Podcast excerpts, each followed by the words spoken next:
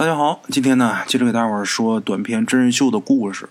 咱们今天要说的这第一个呢，是我微信里一位鬼友给大家提供的啊，他微信名字就是他本人的名字，所以呢咱就不说了。他是一名退伍军人，曾经呢在南方一个军队院校里边学习。由于是从打部队里边直接考学上的学校，所以呢在他们学校里边，海陆空军都有，山南海北的人呢也都有。当时学校这一个宿舍里边是住六个人。部队的生活嘛是比较枯燥的，所以每天晚上熄灯以后呢，大家睡不着就在一起聊天，山南海北的吹牛侃大山。在咱们鬼友他们的这个宿舍当中啊，有一个姓李的战士，这个姓李的战士呢来自四川，这哥们儿啊就给咱们鬼友他们讲了一个发生在他们家的真实故事。由于咱们这个鬼友听他的战友讲这个故事的时间离现在比较久远了，所以说咱们鬼友在跟我复述的时候说的也不是说那么呃细致啊。这事儿呢是发生在咱们鬼友他的姓李的那位战友六岁时候的秋天。哎，姓李的这位战友啊，他爷爷家一共是姊妹三个人，俩姑娘一个儿子。小李呢有两个姑姑，哎，他爸是老三。上面是两个姑姑，他大姑啊，在庄里边是出了名的厉害，啊，比较泼辣。别说女的不敢惹啊，就男的跟他大姑说话都得客客气气的。他大姑就是脾气特别暴躁，属于那种一言不合就动刀的选手。他二姑呢脾气比较温顺，再就是小李他爸了哈。这事儿呢发生在他大姑身上。那年秋天呢，收秋。大家伙儿都各自的忙着自己家家里地里那点事儿，他大姑也不例外啊。他大姑干活呢，雷厉风行，不知道是干活累的，还是说身体什么地方出了毛病，这身体比较虚弱啊，就感冒了。开始家里以为就是普通的感冒，然后呢，小李他大姑父啊，就让他大姑在家休息。平时偶尔呢，小李的父亲呢会给他姐姐送饭啊，这老三呢给大姐送送饭，但是大家都忙啊。主要照顾他的还是他大姑父，他大姑父一大老爷们儿，做饭也是有一顿没一顿的，也没什么营养，做的也不应口。这一拖这病啊就严重，人得病最怕的就是照顾不精心，调养的不好。哎，一拖严重了，后来就发展到发烧。那个时候在山区里边，这个医疗条件是有限的，离他们家最近的赤脚医生来这儿给他看病。得走大概三公里，所以说这一耽搁，这病就越来越厉害，因为这医疗条件不好嘛。最后因为发烧，就活活把人给烧死了。具体是发烧烧的厉害，有什么并发症了，还是说他大姑本身有什么病，这就不太清楚了。反正就因为那场感冒，大姑丧命。哎，那家里边死人了，大家伙开始忙活，忙活他大姑的后事。按照他们那边的习俗啊，这尸体呢也得停放一段时间之后才能入土。就在停尸的第一天晚上，小李他二姑家里的表姐烧火拉风箱的时候，突然间一头栽倒在地。这一家人吓坏了，赶紧过去叫这丫头。大家伙折腾半天才给这丫头叫醒，把小李他这个表姐才叫醒。而他这个姐姐醒来之后，第一句话啊。却是指着他大姑父说的：“你个老不死的，你他妈的不管我，我生病了，你连口好饭都不给我做，你让我活活病死，你等着，我死了，我也让你不好过。正好咱俩没孩子，你等着，我让你好不了，你个遭天谴的。”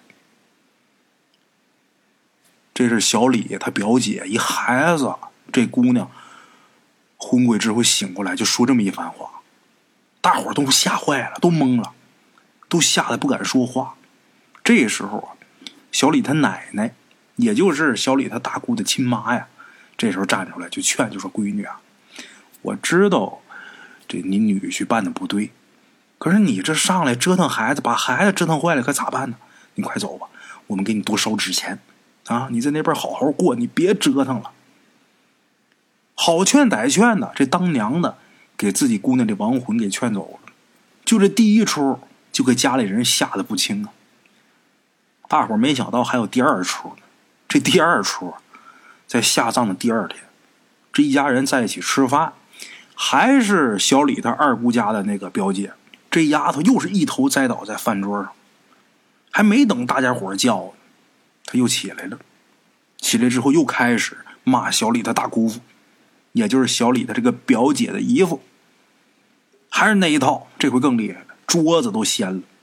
这一家子啊，好劝歹劝，可算给劝走了。这回劝走之后啊，短时间之内呢，还真就没再出现什么意外。一直到转眼冬天过年的时候，大年三十那一天，这一大家子在一起过年。大伙儿也都知道，过年的时候啊，呃，亲戚朋友聚到一起，或者说呃，出外打工的都回来了。平时忙的也都闲下来，大伙儿就喜欢在一起耍点小钱，打麻将什么的。小李他爸呀，那天就跟村里的老少爷们打麻将，这一打就是一天，打到天黑了。哎，大年三十那天天一黑呀，小李呢就开始发烧，就是咱们鬼友他的这位战友啊，那年他六岁嘛，那天晚上他就开始发烧。高烧不退，这时候小李他奶奶着急了，就跑到他爸那儿，找着他爸之后，上去就是一个大嘴巴，就说：“你不长心呐！你儿子发烧烧的那么厉害，你还在这儿打牌？”哎呦，这把小李他爸给吓得啊，赶紧回家抱起小李就奔另一个山头的那赤脚医生家走。咱前面说了啊，离那个赤脚医生家得有三里地。抱着孩子赶紧去看病啊！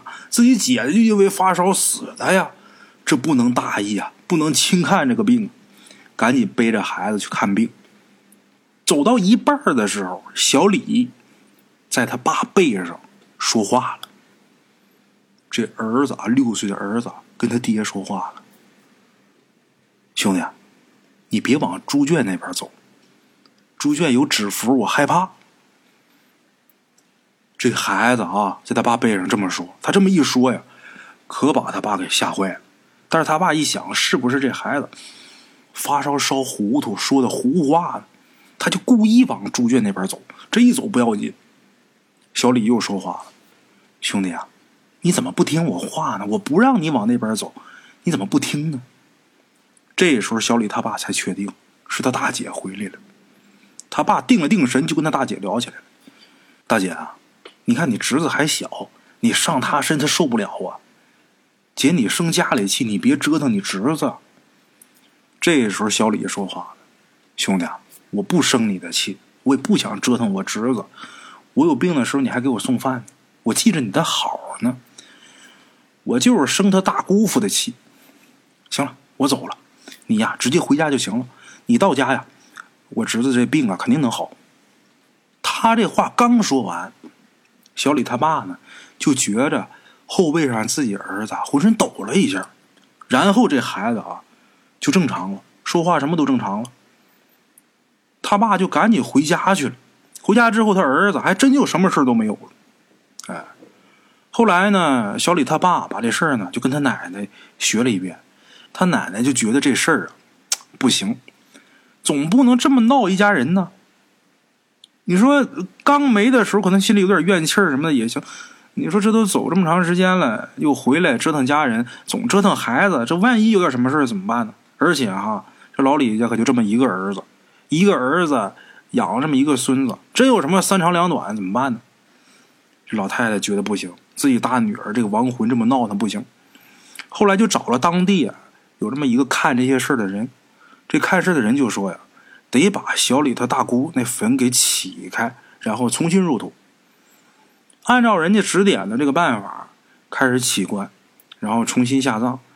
起棺的时候就发现啊，他大姑棺材下边有一面镜子。哎，这镜子啊，据这个小李说，呃，听那个看事的人说呀，就因为有这个镜子，所以说小李他大姑的这个灵魂不能投胎。哎，但是到底是？为什么不能投胎？为什么放个镜子就不能投胎？这个大家伙儿不清楚。咱们鬼友也说，大圣，你能帮忙解释一下，为什么说棺材下面放个镜子，这个亡魂就不能投胎吗？其实这个镜子这个东西啊，它的属性是很特殊的。比如说啊，家里边碰见呃不好的事情，碰见什么邪祟呀，啊，或者说这个房子啊，它犯一些什么说道。呃，比方说有路冲煞呀，等等的吧，对这个房子不好的，就会一些风水师就会给你出意见，就是在门口挂一面镜子。其实这个镜子吧，它分很多种。过去古时候这镜子是铜镜，你看镜子这个镜写出来啊，它是金字旁，所以说镜子的五行属性它是属金的。这个铜是能辟邪的，过去的铜镜也是能辟邪的。这铜镜也是分很多种啊，它有凹面镜，有凸面镜，它的功效是不一样的。这个凹面啊，它是往里吸的；这个凸面它是往出反的。你包括现在的镜子啊，我们现代的镜子，它后面那个涂层是水银，这叫水银镜，它五行也是属金的。呃，自古啊，各个宗教都认为这个镜子呢，它能映射人的灵魂。就是人死了之后，这灵魂脱离肉体了，碰到镜子的话，会被这个镜子给吸进去。所以说，这亡魂是比较避讳这个镜子。我们包括看一些影视作品啊，还是什么，在镜子里边有一个鬼，这鬼是怎么进到镜子里边？这个镜子啊，你可以把它想象成一种容器，啊，这亡魂在碰到它的时候，会被它给吸进去。镜子里的鬼出来害人，那是因为在这个镜子里边待的时间很长。包括这镜子之后还在被使用，啊，好多人每天在这个镜子前面照来照去的，结果这阳气啊，慢慢慢慢的被这镜子里边的恶鬼所吸收，他在里边的怨气啊，呃，越积越多，这个怨气越来越重，最后啊，就导致他有能力又能从打这镜子里边出来，或者说在镜子里边他还能接着害人。所以说，镜子这个东西对于鬼魂亡魂来说呀，是比较可怕的一个东西。如果说被吸到镜子里边去了，他就不能去往生，不能去轮回。就像咱们故事当中小李他这个姑姑这种情况，他都已经死了啊，他没有呃往下去，没有往下走。都说人死完之后，这个灵魂是往下沉的啊，就包括这个三魂七魄啊，其中呃有一魂是往下走的。每天往下走多远的距离，多长时间呢？能走到地府，这也是有一定的定数，有这么一说法。如果说这个。呃，往下走的这个路，去投胎轮回的这个路被镜子给挡上了，那肯定他就没有办法，呃，去转世轮回呀，就会没有办法转世轮回，他就会在阳间作恶。那么至于说谁把这镜子放到小李他大姑的这个棺材下边，这个咱们就不得而知了啊。啊，好了啊，这就是咱们今天的第一个故事啊。接下来大圣啊，给大伙儿说咱们今天的第二个故事。这第二个故事的来源呢，也是我微信里的一位鬼友。这哥们儿的名字呢叫游侠。嗯，这哥们儿说啊，他今年十月一出去旅游的时候，在火车上碰见这么两个人，其中有一个给他说了一件事，这事儿挺有意思的。这哥们儿出去旅游坐火车的时候，他旁边啊坐了俩人，这俩人呢，大的看着这岁数啊快三十了，小的呢不到二十，这小的管大的叫大哥啊。这大的长得文质彬彬的，看着这人挺正派的；小的长得方下巴、小眼睛，看着不太正经。咱们哥友就好奇啊，这俩是不是亲兄弟？你说他俩是亲兄弟吧？长得又不像。那这一口一个哥叫的，他挺好奇的，就想知道这俩人到底是不是亲兄弟，就跟他们俩聊天。这一问呢啊，这俩不是亲兄弟，是结拜兄弟。这一说，咱们哥友更好奇，这都什么年月还讲究结拜呢？哈，挺少见的。就问他们你们是干什么的？这大哥就说了啊，他是风水先生。咱们国友不信，这大哥呢还拿了罗盘给他看啊。咱们国友也问了一些风水方面的事儿，这个大哥啊也给他解释了。这人话比较少，他那小弟啊话挺多的。这小弟说话带着东北口音，这人呢挺爽快的。一问呢是吉林人，干嘛呢？跟着他大哥去南方。咱们朋友就好奇，就问他说：“怎么你这么小也干这行呢？”这长得小的这个岁数小这个吉林人就给他讲了一个故事。这岁数小的弟弟啊，咱先说他姓什么啊？这人姓松，就是松树那个松。这姓咱们会友说挺少见的，最起码他很少能碰见。这姓松这个小伙子，这小松啊，他父亲呢是当兵的，从小就不信这些个牛鬼蛇神。以至于呢，小松也遗传他父亲的基因，也不信邪。他们家在哪儿呢？在长春，啊，长春呢，在东北来说呀，呃，东北黑吉辽三个省，长春是吉林省的省会，在东北来说也算是大城市啊。这大城市不像农村讲究那么多，因此呢，小松呢，他对鬼神之说呀，可以说是毫无敬畏之心，也不是说不信，而且还不敬。哎，他初二那年暑假呢，去乡下去探望他姥爷，跟一帮表兄弟啊在外边玩。那天正好就看见一只黄鼠狼走过去，他有一个表弟啊，就拿一块石头打这黄鼠狼，就把这黄鼠狼腿给砸断了。其他人都劝他这表弟，就说别砸，可是他这表弟没听，还拿着石头砸，倒把这黄鼠狼腿给砸断了，算是拉倒了。结果回家之后呢，就出事了。他们这几个表兄弟啊，在一起吃饭的时候呢，这个表弟呢，突然间就倒地不起，口吐白沫，说胡话，还打自己，就拼命的把自己这腿呀往墙上磕。都能听见那骨头断的那个声音，而且自己嘴里边还胡言乱语，说啊，把我砸成瘸子，我让你也成瘸子，就说这些胡话。家里长辈就都说这是让黄鼠狼给附身了，大伙都求这黄鼠狼啊放过这孩子。这小松在旁边一听啊，来火了，当时就火了，我个大活人还给黄鼠狼求饶。这火上来，拿个弹弓就出去了，一边破口大骂一边找，最终呢，看见这墙角上蹲了一只瘸腿黄鼠狼。看见这黄鼠狼之后，他这一弹弓打过去，这黄鼠狼应声落地，然后呢，一瘸一拐的跑了。小松一怒之下啊，带着几个表兄弟还有几个朋友，跟这黄鼠狼一直跟到他的那个窝。哎，找着窝之后，这一窝端连大带小，这一窝黄鼠狼没一只能幸免。当天晚上。他们还在这个黄鼠狼窝旁边啊，支起一个简易的烧烤架。小松和他那些朋友都没回家，跑到附近的这个小卖部买了几瓶小酒，喝起来了。一边喝酒一边吃烤黄鼠狼。大伙想想，多大胆子，胆大包天。跟家长报备说是去打麻将，实际是干这个去了。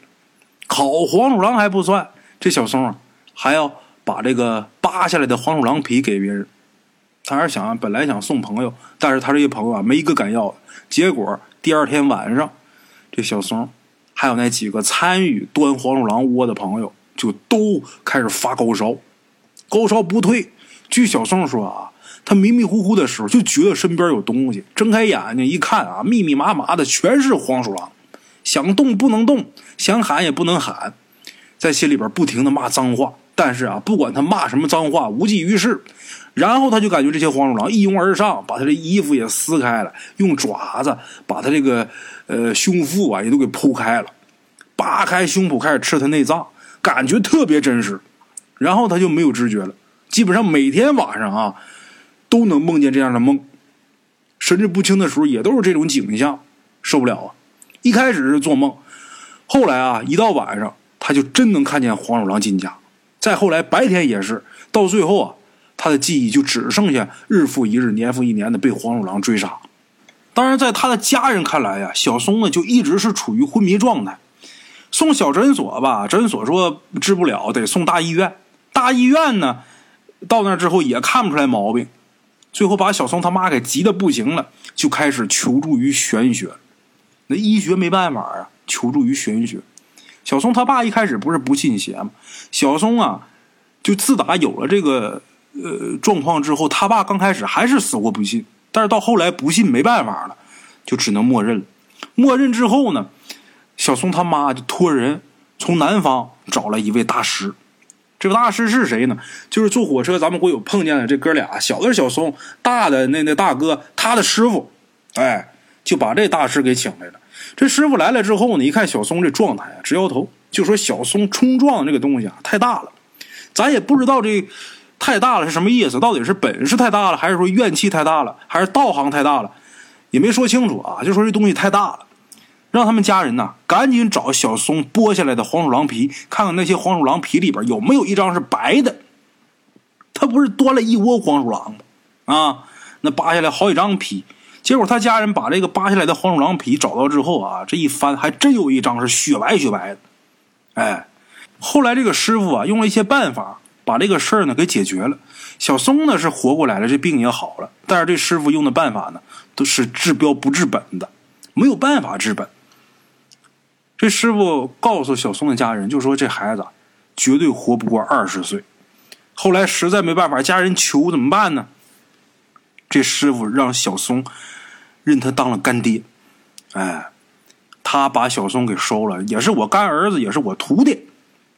我儿徒弟以后啊就跟着我了。长大以后啊，就干风水这行，他还有救，当先生还有救。就这么的，小松认了他当干爹。哎，他的这个大徒弟呢，也就成了小松的哥哥了。